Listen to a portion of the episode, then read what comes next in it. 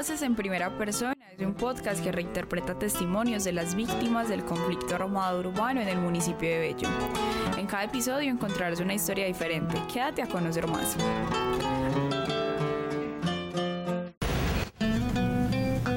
Yo no vivía en el Cairo, había comprado una casa con mi esposa Hicimos un préstamo en el banco para pagarlo y bueno, ahora tocaba buscar un buen trabajo para pagarlo. Me dijeron que, había una tienda disponible y me pareció un buen negocio. Los dueños eh, anteriores se habían ido y la dejaron a un buen precio, un precio justo.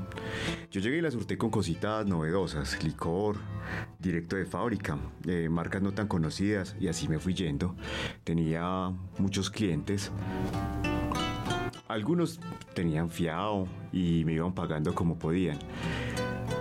Desde que llegué fui víctima de extorsiones, no solo con dinero, sino que también me obligaban a enviarles mercancía de la tienda, mandaban niños de por ahí a pedir que arroz, que aceite, garrafas de trago, cartones enteros de cigarrillo, que eran muy caros.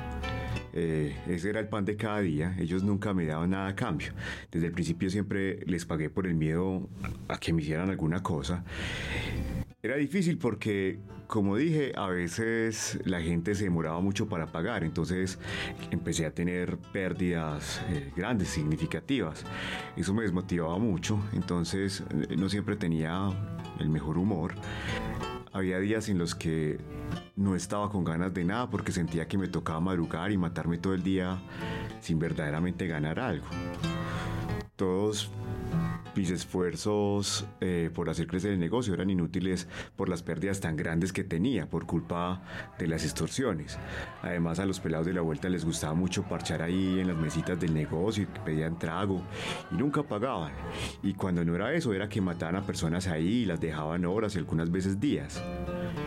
Un día, cuando llevaba algunos años sobreviviendo en el negocio, fue uno de los tantos niños que mandaban a pedir algo.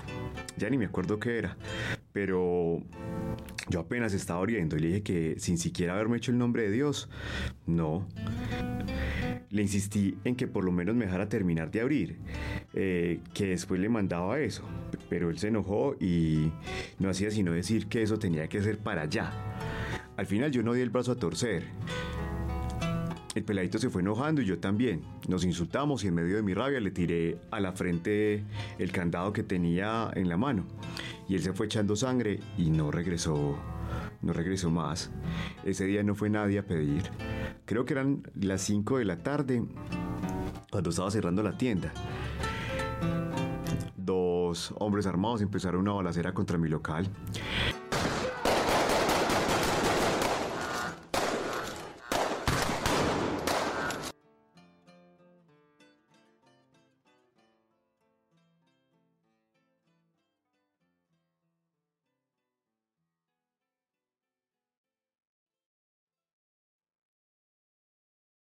Estando ya ahí pude esconderme debajo de un anaquel y eso me salvó la vida.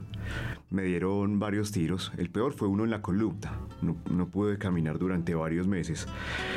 Hasta el sol de hoy no recuerdo cómo salí de ahí, ni quién me ayudó o cómo llegué al hospital. Muchos años trabajé en otras cosas, hice de todo con tal de pagar el préstamo de la casa y no perderla. No quería dejar pues a mi esposa y, e, y a los hijos sin hogar. Unos años después manejando un taxi que me habían alquilado pasé por ahí y el local estaba vacío. El dueño estaba ahí, nos saludamos y me dijo que que por qué no retomaba el negocio, que ya todo estaba muy tranquilo, que en el barrio ya no estaban los que me intentaron matar. Le dije que no porque tenía miedo, pero la idea me quedó rondando en la cabeza. Unos días después acepté y bueno, aquí estoy en el local otra vez. Ya muchas cosas han cambiado y gracias a Dios he podido mantener el negocio a flote. De igual manera, todo lo que pasó antes es algo que uno no olvida. Cuando me acuerdo de esa historia todavía pues, me afecta bastante y no es fácil pensar en todo eso. A veces me pone muy muy mal. Aún así uno sigue adelante.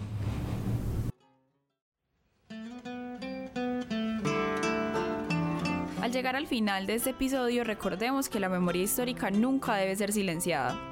derrotando los discursos hegemónicos al continuar difundiendo las voces de aquellos que han sido victimizados. Cada vez que escuchas este podcast contribuyes activamente al crecimiento y a la difusión de las vivencias de la población pellanita, específicamente de los barrios Mesa y El Cairo.